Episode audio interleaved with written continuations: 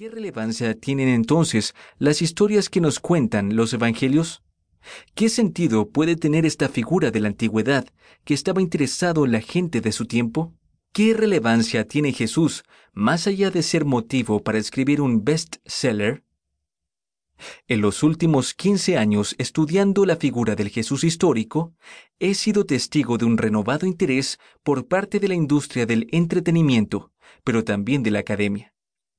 En ese recorrido no me han inspirado tanto las historias post-mortem de Jesús como sus historias de vida.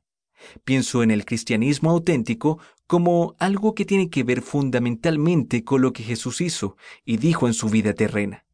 No una cuestión de cruz y resurrección, o peor aún, el cristianismo como un seguro de vida que nace de la preocupación por lo que nos espera después de la muerte.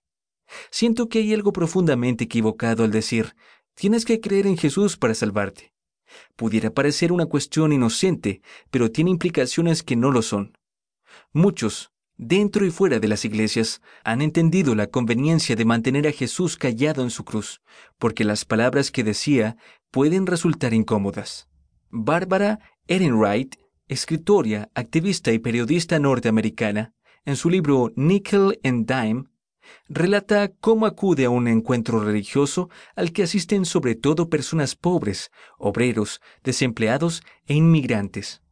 El predicador les habla de la otra vida, del sacrificio salvador de Jesús, que les ha ganado su lugar en el cielo. Sería muy agradable que alguien leyera el sermón de la montaña a esta multitud de ojos tristes. Jesús hace su aparición aquí únicamente como un cadáver. El hombre que vivió, el itinerante, amante del vino y socialista precoz, jamás se menciona ni nada de lo que tenía que decir. Cristo crucificado es la norma y tal vez el verdadero negocio del cristianismo, ya que ser crucificado y una y otra vez para que nunca pueda decir una sola palabra. Personalmente no encuentro nada de revolucionario, retador o invitante en una persona a la que solo hay que aceptar en nuestro corazón, y creo que cada vez a más personas les pasa lo mismo encuentro más interesante a esa persona que pide a quienes quieran escucharlo ser la sal de la tierra y la luz del mundo. Mateos 5:13. Pienso que si Jesús viviera hoy, su actividad tendría más que ver con drogadictos, enfermos de sida, prisioneros políticos, inmigrantes ilegales y víctimas de la narcoviolencia que con páginas sociales, atalayas o posadas. Lo mismo con pugnas ideológicas. Ponerse a discutir dogmas, si nació de una virgen, si es consustancial al Padre, es cerrar el punto. Creo que el hombre rural de Galilea que vivió, respiró, comió, sufrió, expresó ira y lloró, que incluso sintió en algún momento la tentación del poder, Mateos 4, 8 9, se parecería más a Oscar Romero, Maximilian Kolbe o Martin Luther King que a Jerry Falwell, Onésimo Cepeda o, está de más decirlo, Maciel. Jesús se manifestó enérgicamente contra los epítetos que en su época tendían a deshumanizar o segregar como samaritano, leproso, colaborador de los romanos, endemoniado, prostituta, niño, pecador.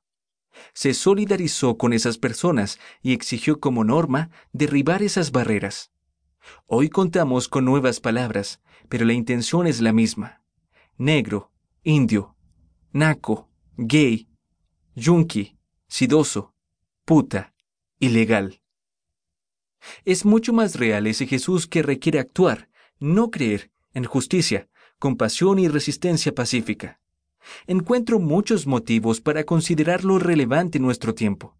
Por una parte, porque si el cristianismo primitivo fue, entre otras cosas, un movimiento antiimperial y de liberación interna, hay en la actualidad rastros suficientes de imperios y esclavitudes personales como para volver a plantear el significado de la palabra libertad.